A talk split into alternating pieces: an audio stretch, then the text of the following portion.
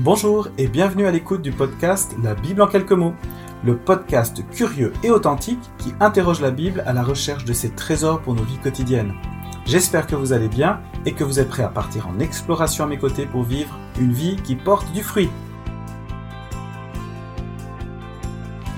Hello les amis, voici un nouveau numéro du podcast. Celle de la Terre, c'est le sujet on va y parler d'une tortue, d'un poisson, mais surtout de notre condition humaine et chrétienne.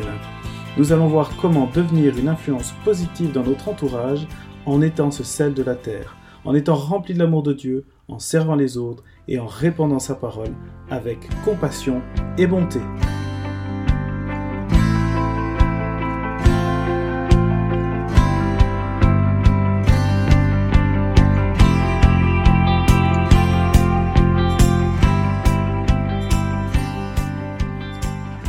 Dans l'épisode précédent, il était question de la moisson, d'agir ou d'être moissonné. Dans ce numéro, il est question de notre état de chrétien, de croyant. Sommes-nous celle, celle de la terre? Eh bien, ce texte qui m'inspire dans, ce, dans cet épisode, c'est celui de Matthieu 5, au verset 13. Vous êtes le sel de la terre. Mais si le sel perd sa saveur, avec quoi la lui rendra-t-on? Il ne sert plus qu'à être jeté dehors et piétiné par les gens.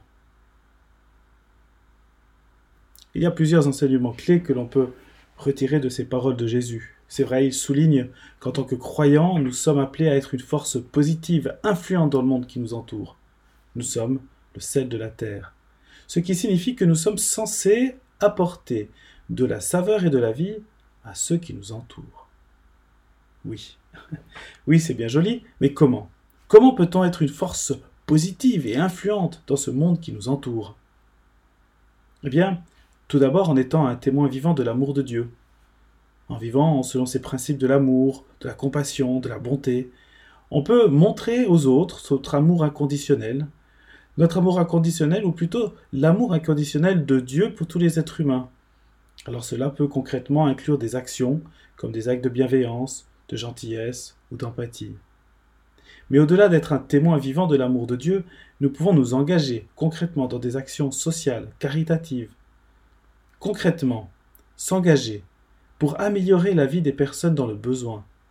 Cela peut inclure des initiatives hein, dans le bénévolat ou dans des refuges pour sans-abri ou des organisations caritatives pour des personnes âgées ou plein d'autres actions en faveur, par exemple, des, enfants, en fait, de celles et ceux auxquels on, on se préoccupe, celles pour lesquelles on a un fardeau.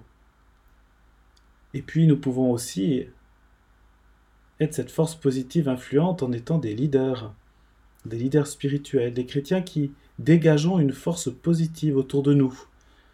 Alors on peut ensuite agir en partageant la Bible, en méditant ensemble, en donnant des encouragements, en priant pour les autres, en étant des soutiens pour celles et ceux qui sont autour de nous. En fait, être quelque part un guide pour les autres. Mais dans ce texte autour du sel de la terre, eh bien, il est également question de ne pas perdre sa saveur en tant que croyant.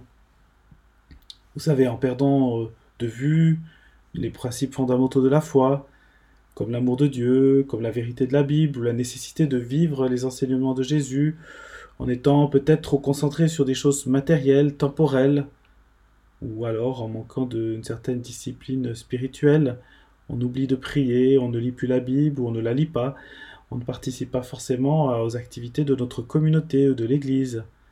Eh bien, ce sont des pistes qui nous mènent vers la perte de saveur, cela demande de la discipline et de l'engagement. Ce n'est pas tout à fait évident.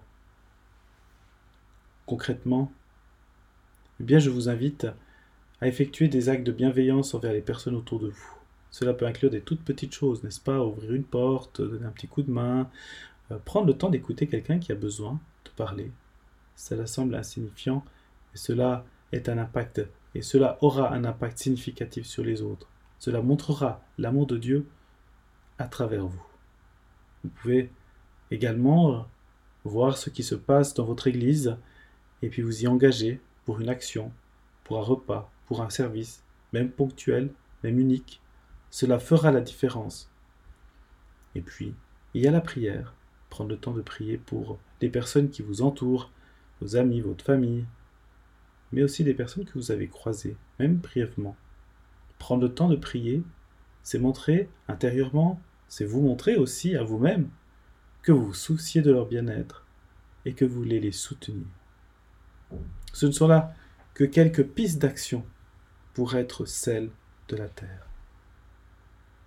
Mais voilà, en introduction, je me disais que j'allais vous parler de Gustave et de Guillaume. Eh bien, c'est une histoire sur laquelle je suis tombé. Euh, celle de la mer, c'est le titre de cette histoire, et je voulais vous la partager. Il était une fois un poisson appelé Guillaume et une tortue appelée Gustave qui vivaient dans l'océan. Guillaume était un poisson très rapide et ménageait à toute vitesse, tandis que Gustave était une tortue très lente qui préférait prendre son temps. Un jour, Guillaume et Gustave ont décidé de partir à l'aventure ensemble. Guillaume était impatient de montrer à Gustave tous les endroits magnifiques qu'il connaissait dans l'océan. Mais Gustave était inquiet, car il savait qu'il nagerait lentement. Guillaume a dit à Gustave Ne t'inquiète pas, je serai là pour te montrer le chemin et te protéger. Et tu sais quoi? Tu es le sel de la mer. Tu ajoutes de la sagesse et de la patience à notre aventure. Gustave a été touché par les mots de Guillaume. Et ils sont partis ensemble. Pendant leur voyage, Guillaume a montré à Gustave des endroits magnifiques et ils ont rencontré de nombreux amis. Gustave a appris à Guillaume à prendre son temps et à apprécier les petites choses de la vie. En fin de compte, Guillaume et Gustave ont réalisé qu'ils étaient les meilleurs amis car ils se complétaient mutuellement. Guillaume apportait la vitesse et l'énergie, tandis que Gustave apportait sagesse et patience. Ils ont réalisé que chacun avait ses propres talents unique et qu'ensemble, ils pourraient accomplir de grandes choses. Au cours de leur voyage, oh, ils ont rencontré des difficultés, des tempêtes, des prédateurs, mais ils ont travaillé ensemble pour surmonter tous ces obstacles. Guillaume nageait rapidement pour distraire les prédateurs, pendant que Gustave utilisait sa sagesse pour trouver un endroit sûr où se cacher. Finalement, Guillaume et Gustave sont rentrés à la maison plus proches que jamais. Ils ont partagé leur aventure avec leurs amis et leur famille. Ils ont enseigné à tous l'importance de la complémentarité et de l'amitié. Ils vécurent ensemble pour toujours, en sachant qu'ensemble, ils étaient le sel de l'amour.